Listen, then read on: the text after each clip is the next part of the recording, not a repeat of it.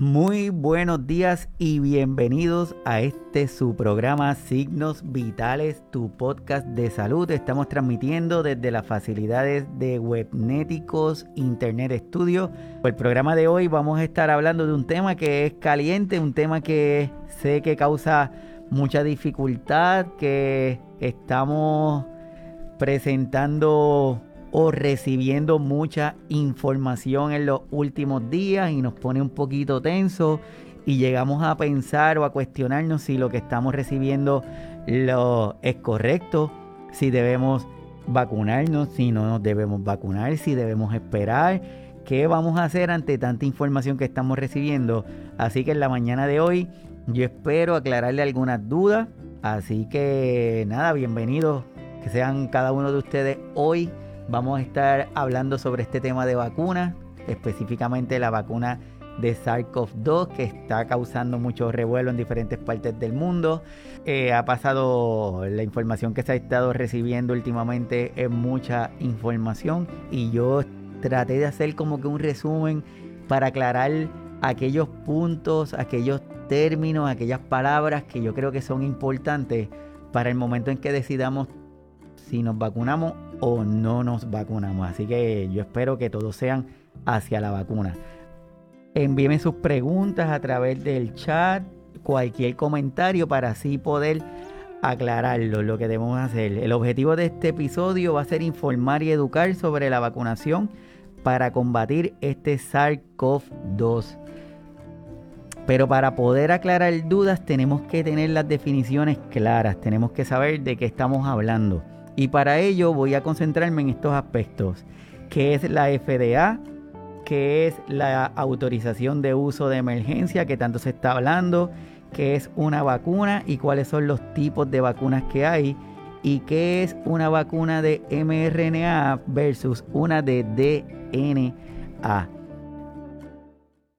La FDA se conoce como, Food Drug Administration. La intención de esta agencia es el proteger la salud pública mediante la regulación de los medicamentos de uso humano y veterinario, que incluye las vacunas y otros productos biológicos. Es importante que el primer punto es proteger la salud pública. El segundo favorece la salud pública mediante el fomento de las innovaciones de productos. Favorece la salud pública. Por eso es que al momento de la declaración del uso de este tipo de vacunas se ha tomado algún tiempo porque tienen que estar seguros que estos puntos se estén cumpliendo. El proteger, el favorecer la salud pública y el proveer al público la información necesaria exacta con base científica que le permita utilizar medicamentos y alimentos para mejorar la salud en general. Así que esos tres puntos es vital que no perdamos de perspectiva. Proteger, favorecer y proveer al público la información que se necesita.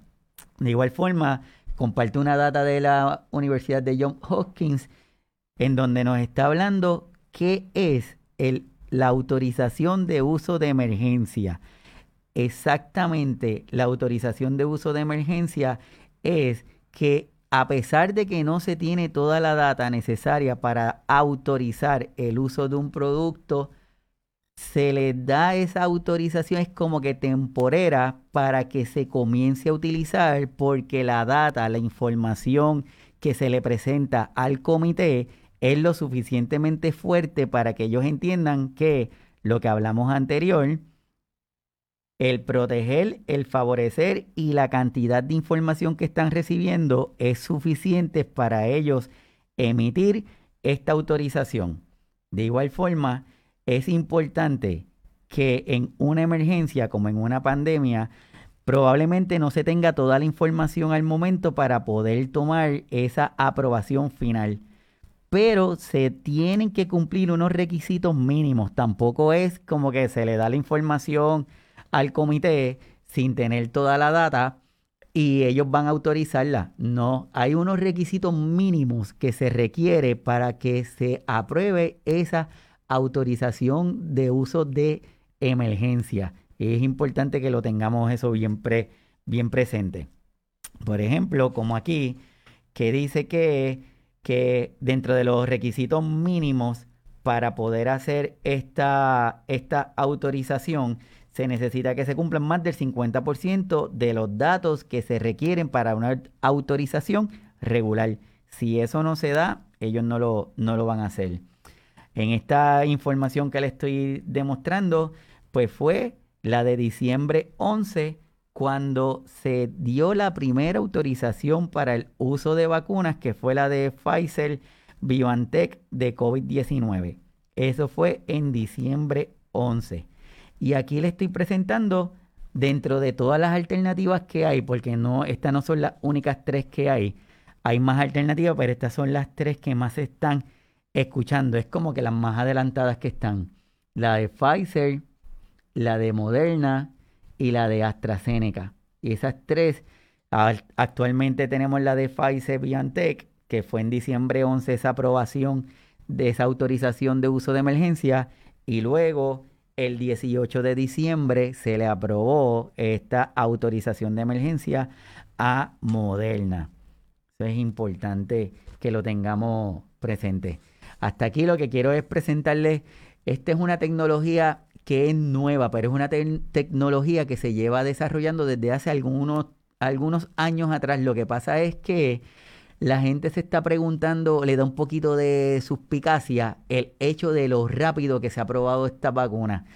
Y yo quiero abrir un paréntesis ahí para decirles que sí ha sido rápido, pero un factor determinante es que a nivel mundial todo el mundo está interesado en tener una vacuna. Tanto los gobiernos, las agencias privadas, todo el mundo está a, interesado en tener esa vacuna. Como están interesados, no han tenido problemas en la inyección de capital para el desarrollo de esta tecnología. Al el dinero no ser un factor limitante para el desarrollo, la velocidad de producción de la vacuna ha sido más rápida. En otros casos, las vacunas se tardan porque no necesariamente hay un interés de las compañías a ser desarrolladas y quizás está la parte investigativa, pero no cuentan con los fondos y tienen que ir como que poco a poco demostrando, enseñando, demostrando, enseñando, convenciendo para poder tener fondos y poder seguir desarrollando las vacunas. En este caso, esa limitación de fondos y de interés no estuvo. Por lo tanto, ha acelerado aún más el proceso. Así que regresando acá. Esta tecnología, como le estoy comentando, es bastante complicada en el sentido de la parte de tecnología, pero a la misma vez es bastante simple. Aquí yo le estoy demostrando en este esquema porque quiero, como les dije, que es importante tener claro lo que está pasando, porque si podemos tener claro la parte de tecnología y lo que está pasando, vamos a poder tal vez confiar un poquito más en lo de la vacuna. En la parte superior, donde, donde tenemos esa estructura, dice cómo el proceso se ha simplificado, ¿verdad? Pues como vemos en, en esta área de tecnología, sabemos que en la parte superior tenemos una estructura que tiene unas espiguitas color roja y dentro hay una estructura.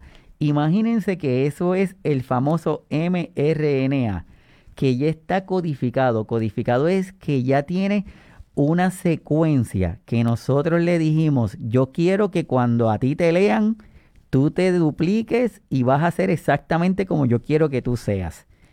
Ese RNA, para poder llegar a nuestras células, que es la estructura que se ve a mano izquierda, para poder entrar a nuestras células, tuvo que ser cubierto por una estructura Imagínense una, una gota de aceite y dentro está esta estructura del mRNA.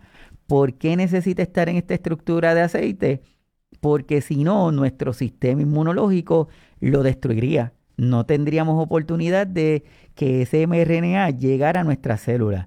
Al colocarlo en esa gotita de aceite, por decirlo de alguna forma, llega a nuestra célula, al llegar a nuestra célula, se une con la membrana y ese contenido que está dentro de esa gotita de aceite entra a nuestra célula.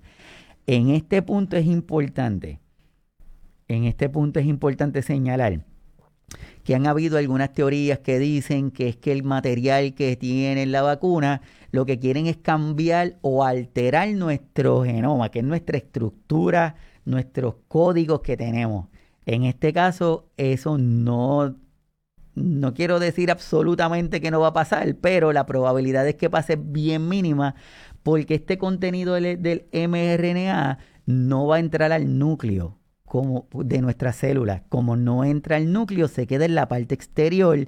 Por lo tanto, la probabilidad de que ocurra algún cambio en nuestro genoma es muy poco probable, por no decirlo de otra forma.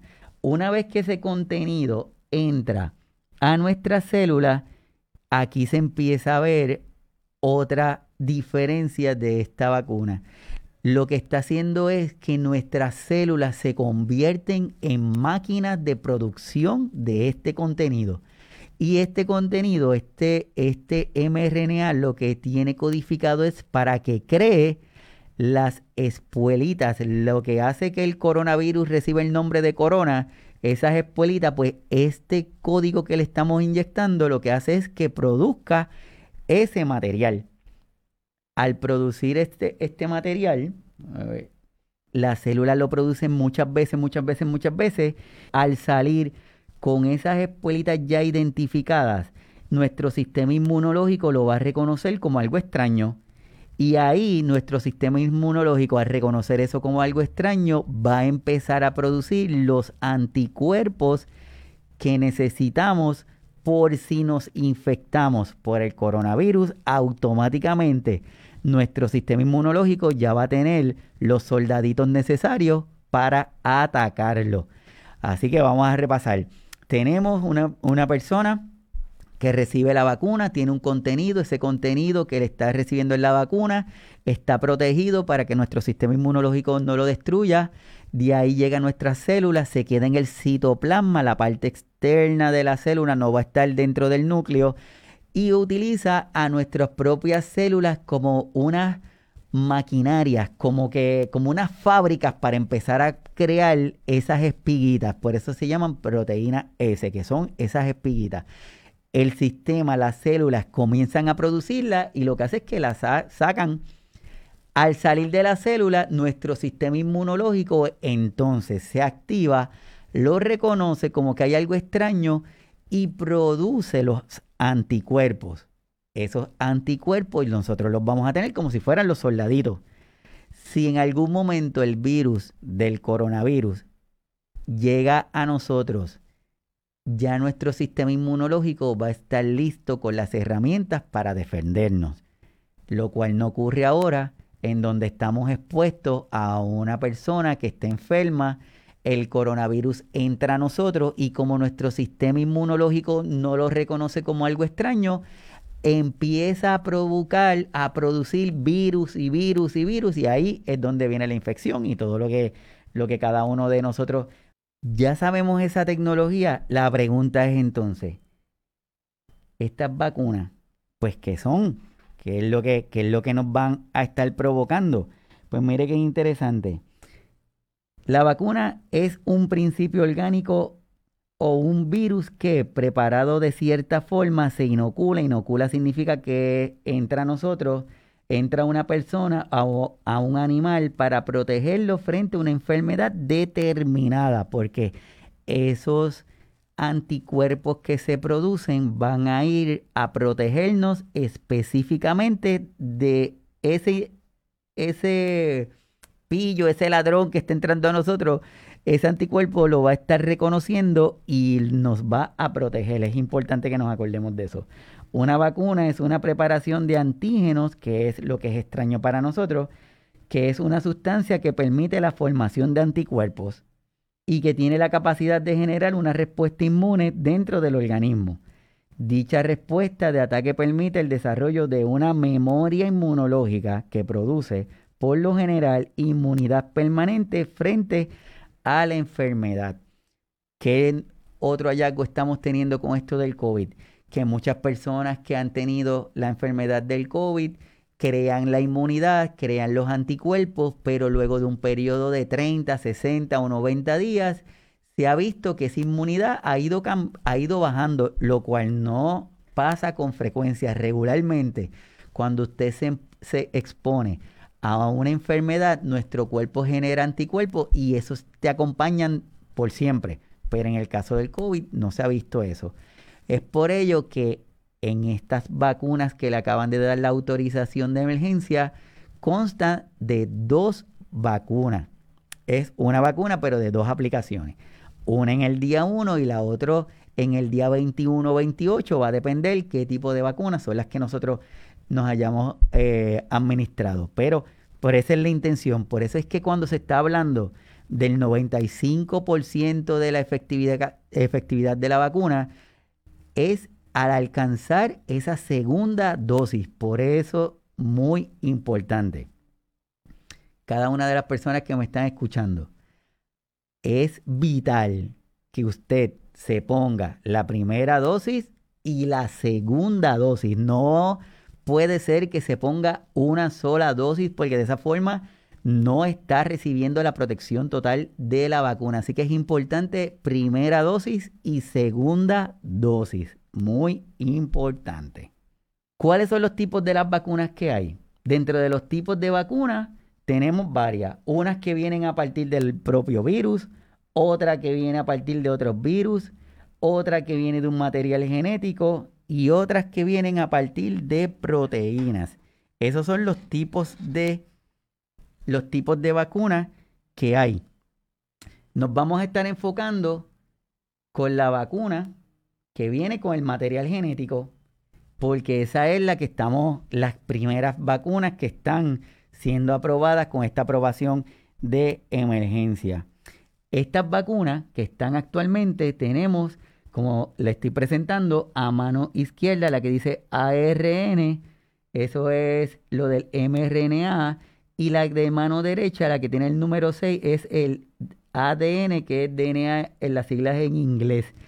La diferencia de cada una de ellas va a ser, como le estoy presentando acá, la vacuna de Pfizer, la que está actualmente se está administrando, pertenece al grupo del mRNA, que es el mensajero, y la vacuna de Astra, que es la que es otra de las vacunas que están, va a estar manejándolo de la forma del DNA. En ese, en ese diagrama que le estoy enseñando, es para tener claro cuál es la diferencia. En la parte superior, que dice ARN, es la de Pfizer BioNTech, que en donde vemos que se inyecta en esa gotita de aceite, como les dije, llega a la célula, en la célula se fusiona con la membrana de la célula, entra el material genético, al estar el material genético, nuestras células empiezan a, a producirlo, lo produce, produce, que lo que produce va a ser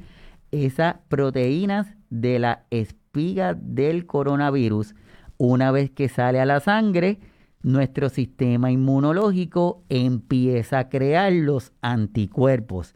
Quiere decir que en ningún momento, lo voy a volver a repetir, en ningún momento, eh, utilizando esta tecnología, estamos en contacto con el virus.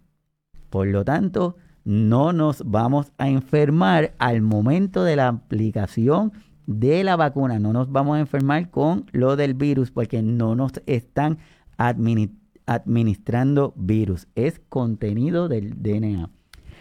En la segunda, en donde dice ADN, el final, el, el producto final es el mismo que la de Pfizer BioNTech. Lo único es que en esta vacuna, si el contenido genético llega hasta el núcleo de la célula, en el núcleo de la célula se traduce al mRNA que sale a la parte exterior y de ahí produce las proteínas. Es, eh, la diferencia es esa, que en la de arriba el ARN es una sola cadena que codifica para la producción de la proteína y en el ADN es una es, son dos cadenas que llegan hasta el núcleo.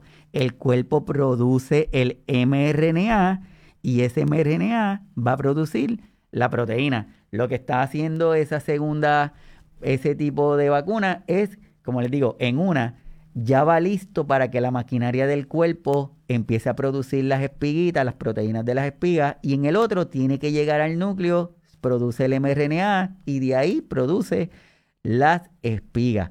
La, el, el resultado es final, es igual.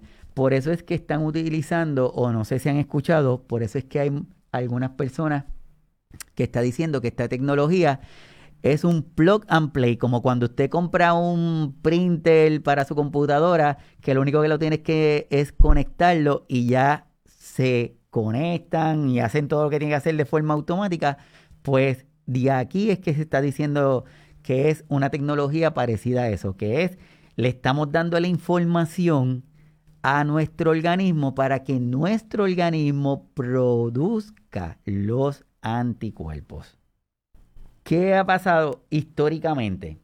Históricamente lo que tenemos es, como en esta gráfica, lo que le quiero demostrar es que el manejo de vacunas no es algo nuevo, como le estaba diciendo al principio. Por ejemplo, en el 1935 surge la del polio, se tardó 20 años en desarrollarse.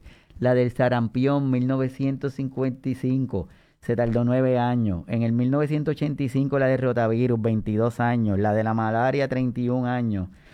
Y hasta este momento, ni para lo del virus del SIDA, ni para el Zika, se ha encontrado una vacuna que sea efectiva. Lo que tenemos hasta el momento es que tenemos que tener cuidado con la información que vamos a estar adquiriendo. Las fuentes de información son vitales para nosotros poder tomar decisiones que vayan lo más certera, que sea que usted tenga la mayor información posible para decidir si se va a vacunar o si no se va a vacunar. Quizás no se sienta seguro y se vale sentirse no seguro, porque el tiempo de producción ha sido rápido. Lo que tenemos que no, no le tengamos miedo a la parte de estudios, de análisis, de desarrollo, de tecnología, porque está debidamente comprobado. Lo que quizás a nosotros lo que nos da un poquito de suspicacia es el tiempo para obtener información y tomar una decisión como que más informada. Pero esa información más informada tenemos que tener cuidado de no caer en algo que se llama porque puede ser que tengamos tanta y tanta y tanta información que entonces caigamos en algo que se llama el parálisis del análisis, que es, tenemos tanta data pero no hacemos nada, porque una de las data que tomamos aquí puede ser que, que me esté diciendo o me esté confundiendo con otra información que tenga y a final de cuentas me quedo paralizado. Y al quedarnos paralizados ahí puede haber sí un problema. Por eso es importante, importante que la información la busquemos de una fuente que sea confiable y que no nos sobresaturemos de información. Tengo una duda de José Gaspacho González. Un saludo a José. Dice que hace nueve años fui operado del corazón abierto para un reemplazo de válvula órtica. Puedo ser vacunado que él desea vacunarse. Súper, José, gracias por la pregunta. Es bien importante que esta vacuna está, cada día sabemos más y vamos a tener más información en los próximos meses, pero hasta lo que hay hasta el momento, como en ningún momento nos están inyectando el virus, porque dentro de las diferentes formas de vacuna hay vacunas en donde está el virus, pero lo hacen atenuado. Atenuado significa que te lo inyectan con menos fuerte. En otras está el virus no activo, pero en este caso no tenemos ningún virus y que nos estén inyectando. Por lo tanto, nuestra respuesta inmunológica va a ir específica para la proteína S. Así que mi recomendación es consultarlo con el cardiólogo, pero de parte de, en general con la data que hay, no debe haber ninguna contraindicación de que te puedas vacunar. Incluso te pudieras vacunar porque tú estás entendiendo que el beneficio de la vacuna sobrepasaría el riesgo a la misma. Pero consultalo con el, con el cardiólogo por si acaso. Les quiero compartir esta data. Esta data es del John Hopkins. Hacía tiempo que yo no la, la utilizaba, pero la quise utilizar en el día de hoy porque me parece importante que cada una de las áreas rojas que estamos viendo en ese mapa son áreas activas de coronavirus. A mano izquierda son los países de, que están activamente con el coronavirus. Tenemos a Estados Unidos, tenemos a India, Brasil, tenemos a Rusia, tenemos a Francia, a Francia, tenemos a el United Kingdom, tenemos a Turquía, tenemos Italia, España, Argentina, Alemania, Colombia, México, en fin. Tenemos que todavía el coronavirus está activo, no es algo que, que ha minimizado y en aquellos países en donde se baja la guardia, el coronavirus vuelve y se activa, empieza la famosa ola y en la segunda ola y la tercera ola y en cada ola se lleva enredada un montón de gente y dentro de esa gente hay gente que sobrevive y otra gente que muere. ¿Cuál es la intención de la vacuna? La vacuna, la intención que se tiene es evitar que siga progresando esta condición, que el SARS-CoV-2, si llegara a entrar a nuestro cuerpo, nosotros tenga, eh, nuestro cuerpo tenga el mecanismo necesario para protegernos. Hay, una, hay muchas de las preguntas, por ejemplo, una pregunta que hay bastante frecuente es en caso de las mujeres embarazadas. Si una mujer embarazada debe vacunarse, eh, y ha sido como que un punto de controversia porque muchas hay un grupo que dice que sí, que se puede vacunar. Hay otro grupo que, que dice que no se tiene la data suficiente para que se vacunen, pero que si la persona está embarazada y pertenece al grupo de riesgo que están vacunando y la persona se quiere vacunar, no hay ningún problema con que se vacune. O sea que es a discreción de la persona, pero hasta el momento no hay ninguna data ni que vaya ni a favor ni en contra.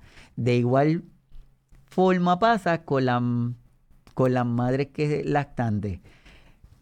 No hay una contraindicación, no hay algo que diga, si usted lacta, no se puede vacunar. No, es igual, si usted lacta, hasta el momento no hay una data que diga que no ni que sí, pero si usted desea vacunarse, se vacuna.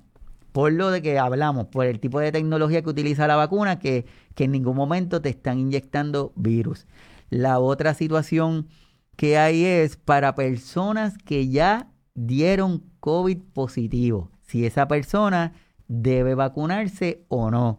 Pues la recomendación actual que hay, si usted le dio COVID y usted ya pasó del tiempo porque tuvo síntomas o no tuvo síntomas, la recomendación es esperar hasta 90 días después que usted dio positivo al COVID. ¿Por qué? Porque se espera que su sistema inmunológico tenga esa protección y hasta el momento hay pocos casos reportados de personas que se reinfectan. Así que si ya usted le dio, puede esperar ese periodo de los 90 días y se vacuna.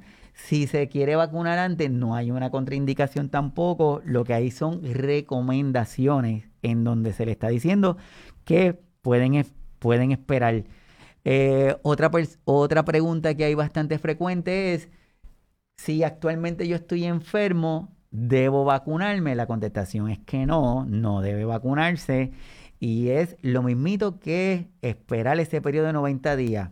Pero igual, es un periodo de 90 días recomendado, pero se dice que si usted le dio el COVID, ya está sintomático, ya pasaron dos semanas y usted desea recibir la vacuna, pues vaya donde su doctor, le pregunta y entre ustedes llegan a algún acuerdo. Pero hasta el momento, recomendación, 90 días si ya usted estuvo expuesto al COVID y le dio, tú fue COVID positivo. La otra pregunta es, estamos en época de, de vacunación de la influenza. ¿Yo me puedo vacunar de la influenza? La contestación a eso es que se recomienda que usted, si se puso la vacuna de la influenza, espere dos semanas para administrarse la vacuna del COVID. Dos semanas. Y si usted se vacuna con la vacuna del COVID, espere dos semanas luego de la administración de la vacuna para entonces administrar la de, la de influenza. O sea que no, las dos a la misma vez, pues no, no se está recomendando que se haga de, de esa forma. Eh, Mirella, que está en el chat, me está preguntando cuáles son las reacciones secundarias de la, de la vacuna. Gracias, Mirella, por la pregunta. Hasta el momento no se han reportado reacciones severas a la vacuna.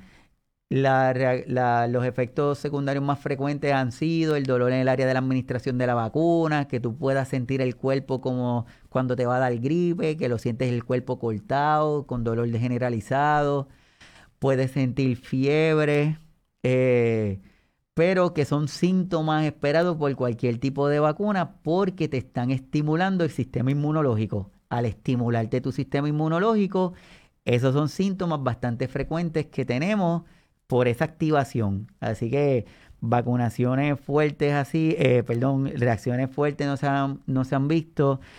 En algún momento se quiso como que también Mm, como que empañar de alguna forma la vacunación en el sentido que eh, dijeron que habían una cantidad de personas que habían muerto luego que le habían puesto la vacuna y específicamente seis personas, pero de esas seis personas, cuatro de ellas lo que recibieron fue el placebo, o sea, que lo que recibieron fue nada que era la, que estaba la vacuna, fue una mentirita, como decimos por ahí. Esas cuatro personas murieron y no recibieron la vacuna. Y las otras dos tampoco fueron consecuencias de, la vacuna. Así que reportado hasta el momento cosas severas, no. Acuérdense que estamos, estamos en, este, en este proceso de vacunación y ahí vamos a empezar a descubrir cosas también. Otra pregunta que están haciendo es... Eh, si un paciente asmático se puede, se puede vacunar, está preguntando Raymond. Saludos, Raymond. Sí se puede vacunar a un paciente asmático, no hay ninguna contraindicación para eso. Como les digo, siempre consúltalo con el doctor, pero no hay ninguna contraindicación. Al contrario, se recomienda que todas las personas se vacunen. Otra, otra pregunta frecuente es en relación a si pacientes que son alérgicos al, huevo. En otro tipo de vacuna, los pacientes que son alérgicos a algún contenido de huevo no se pueden vacunar porque el virus son creados en medios de, por ejemplo, en huevos de gallina. Por lo tanto, cuando salen de esos criaderos, por decirlo de alguna forma, a nosotros no vienen completamente puros y si somos alérgicos a alguno de esos componentes del huevo, tenemos reacción. En el caso de este tipo de tecnología de las vacunas de Pfizer, no tenemos esa preocupación porque no nos están inyectando virus. Lo que nos están inyectando es la codificación genética para que sean nuestras células las que provocan o crean el anticuerpo. Así que si eres alérgico a la penicilina, a la aspirina, al huevo, no se supone que sea que eso sea una contraindicación para vacunarte, pero siempre pregunta con tu doctor, que es quien te conoce, para que tengas más, más información. Eh, a ver si por aquí veo alguna otra pregunta. Eh, ¿Alguien que haya tenido la enfermedad se debe vacunar? ¿Cuánto tiempo después de haberse recuperado? Ah, eso es gracias a Odella.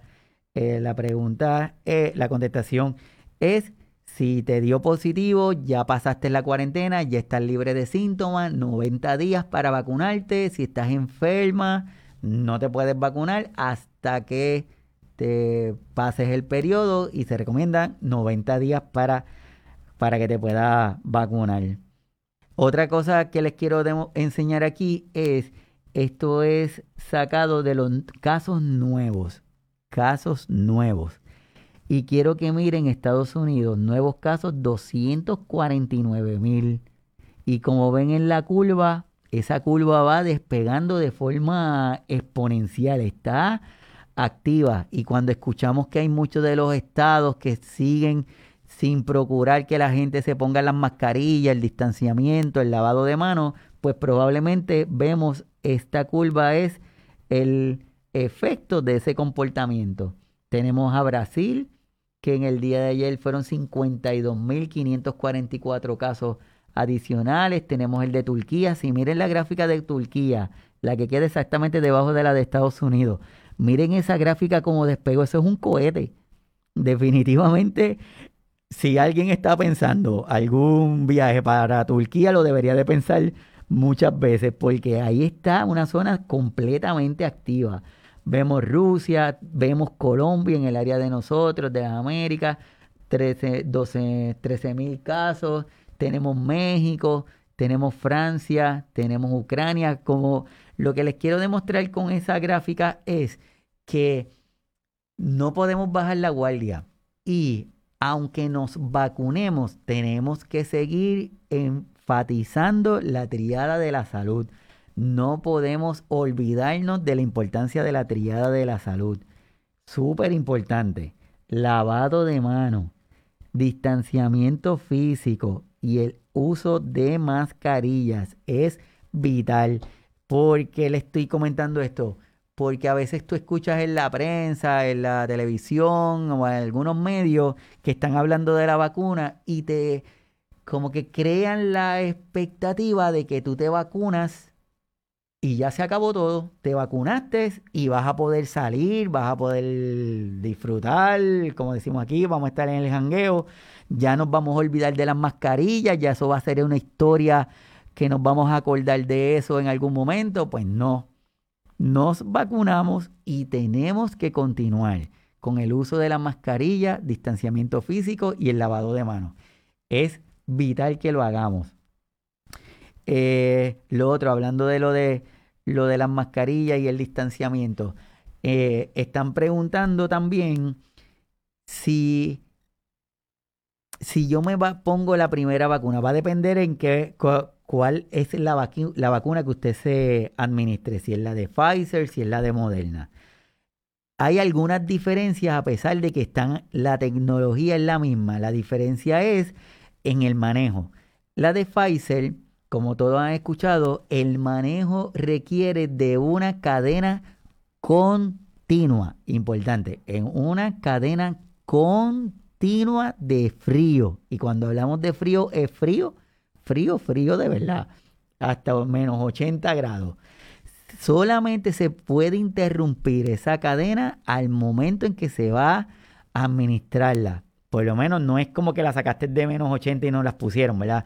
pero tiene que conservar la temperatura hasta dos horas antes de administrárnosla. Por lo tanto, ese manejo de esa cadena de frío tiene que ser vital. En el caso de la de Moderna, el manejo de esa cadena de frío no es tan estricto. Lo otro, eh, la vacuna de Pfizer, te pusiste la primera dosis hoy, el día 1, al día 21 te pones la segunda. Oiga, doctor, pero ¿y si me la puse en el día 22, ya no me la puedo poner? Pues no te la puedes poner. Lo que pasa es que lo ideal es que te la pongas en ese periodo de tiempo para garantizarnos un resultado. Al administrarnos esa segunda dosis es que nuestro cuerpo puede alcanzar ese 90% de efectividad. En el caso de la de Moderna, eh, te administran el día 1 y esa segunda dosis puede llegar hasta el día número 28, una semana después. Lo otro que han preguntado, y yo, yo me puse la de Pfizer porque fue la primera, pero ahora eh, me fui para otro lugar y la que está es la de Moderna, yo me la puedo poner la de Moderna, pues, la, pues no. Si usted se pone Pfizer, eh, la segunda es Pfizer. Si se pone Moderna, la segunda es moderna. No podemos estar así intercambiando esa, esa data. Y esto es a modo, como un modo ahí de, resumen.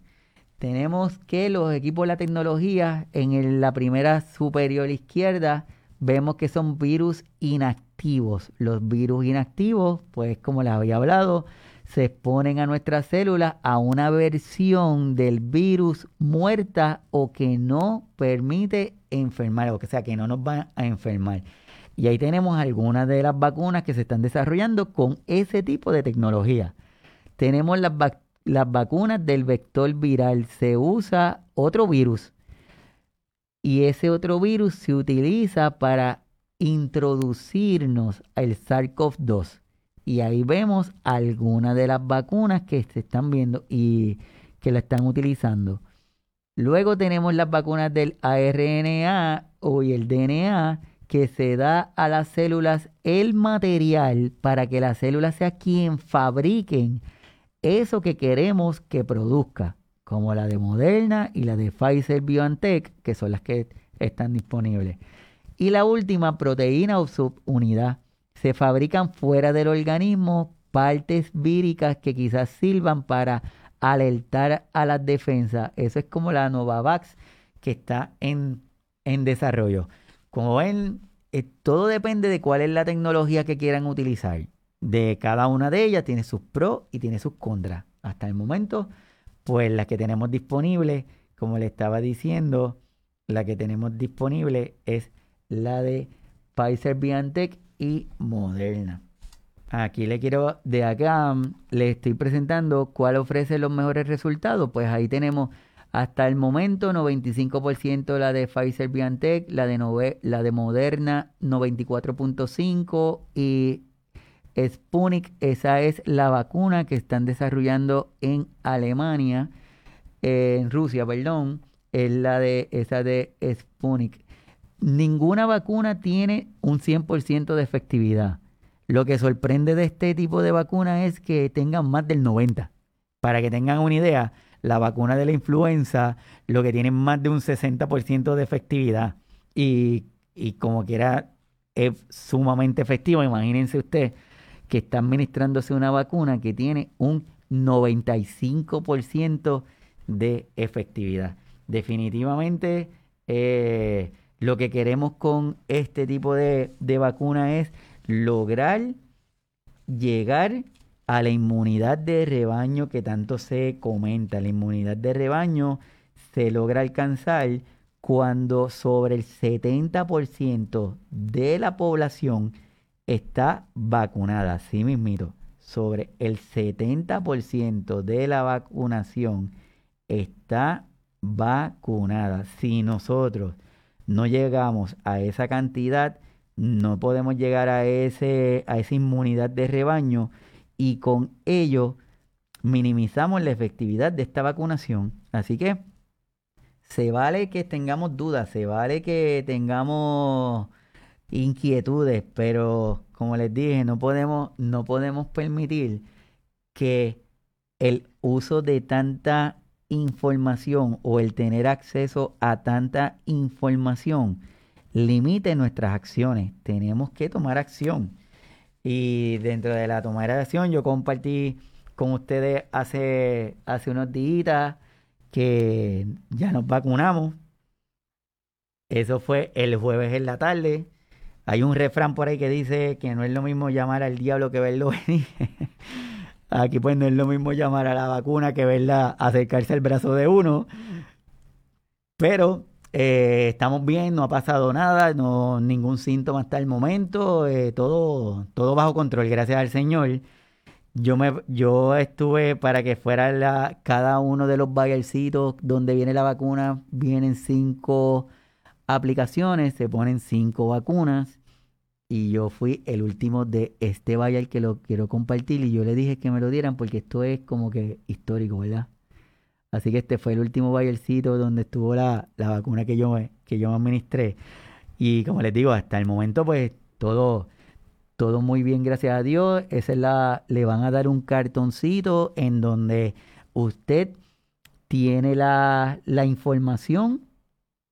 Le van a darle un registro para que lo tenga y le van a dar ya la cita para la segunda dosis, para la administración de esa segunda dosis que es vital que la adquiramos. No puede ser que nos quedemos con, con, una, con una sola dosis.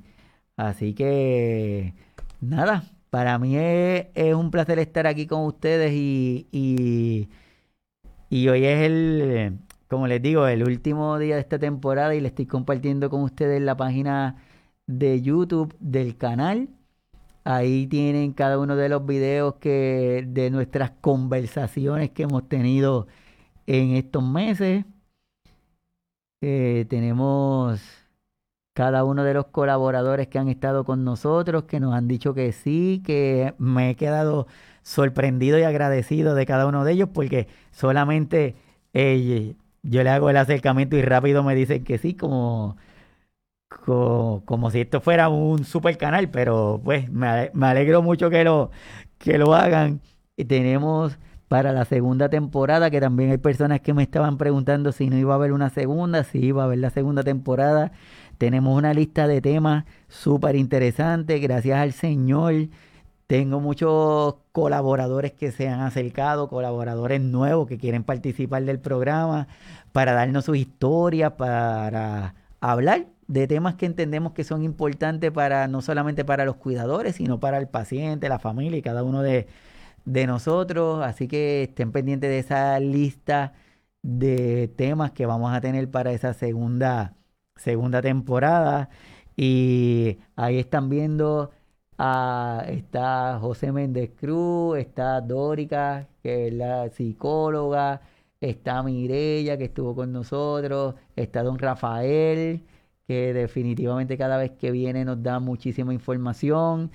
Eh, está Doña Zoraida, está Omar, que hablamos con él sobre la relación entre los océanos y la salud humana. Está Jorge, con quien hablamos sobre las barreras arquitectónicas.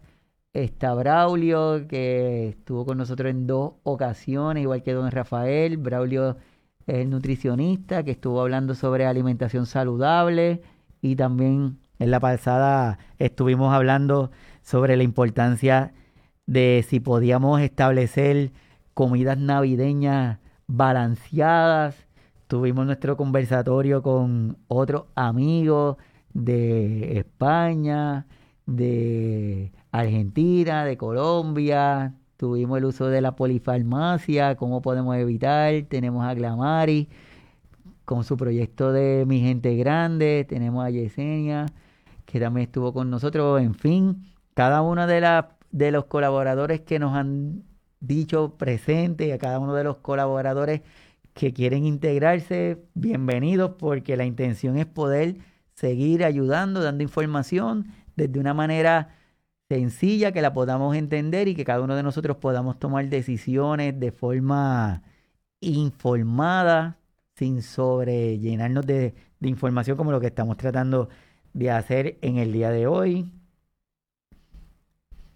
Eh, tengo, me están preguntando por el chat Edgardo Vélez Múnich que si hay un, un relevo de responsabilidad de parte de la farmacéutica cuando usted va a la parte de la administración, hay una serie de documentos que se le llenan, se discuten con usted. En caso de que si, está de acuerdo con cada uno de ellos, pues entonces procede a la firma y se le pone la vacuna. Pero esa la información cuando vaya al momento de vacunarse, le van a dar toda esa, toda esa data para que estemos tranquilos en el, en el proceso. Eh, tenemos a Sonia, dice que nos va a hacer falta. a mí también, pero nada, esto es para cargar la batería. Y nos estamos y preparándonos para esa nueva temporada que los temas van a estar van a estar súper, súper interesantes. Eh, Odel me está preguntando si tenemos que si tenemos alguna idea del tiempo que la vacuna nos va a estar protegiendo. La intención o lo que se espera es que sea una inmunidad permanente. Por eso es importante completar el ciclo de las dos dosis. Ah, y déjame, gracias a vos por preguntarme eso, porque me acordaste. Otra pregunta que hay es si hubo una persona que ya recibió lo del plasma de convalecencia, ¿se acuerdan? Que lo estaban poniéndole el plasma a las personas que están hospitalizadas. Es lo mismo, el periodo es 90 días o más para recibir la vacuna, 90 días o más. ¿Qué nos estaba pasando? que las personas que estaban enfermándose, que tenían anticuerpos luego de los 90 días, se estaban desapareciendo. Por eso es que lo que se espera con este tipo de vacuna es que esa inmunidad sea permanente, que no la perdamos, como cuando nos da varicela, que te crean los anticuerpos y después de ahí ya no te va a dar más varicela.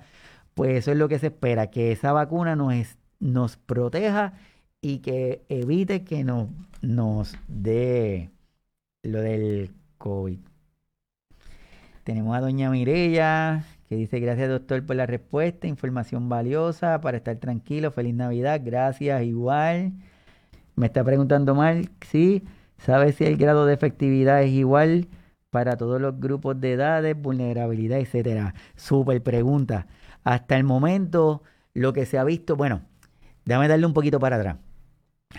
Eh, el COVID, como habíamos hablado en otras de nuestras conversaciones, ha sido algo que ha traído a la luz pública o ha desenmascarado muchas cosas.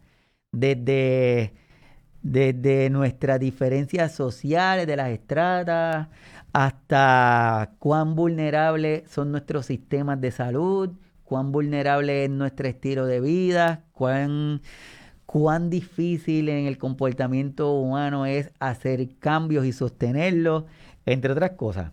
Dentro de esa, esos hallazgos que ha creado el COVID, pues se ha visto que hay grupos y etnias que son más vulnerables por múltiples razones se ve, se sabe que los Estados Unidos, los grupos blancos tienen mejor acceso, tienen menos muerte, entre otras. Grupos latinos, eh, grupos de comunidades negras, se ha visto que la cantidad de personas que mueren son más en esos grupos. Puede ser por la dificultad para tener el acceso a los servicios de salud, dificultad en las zonas donde viven, entre otras.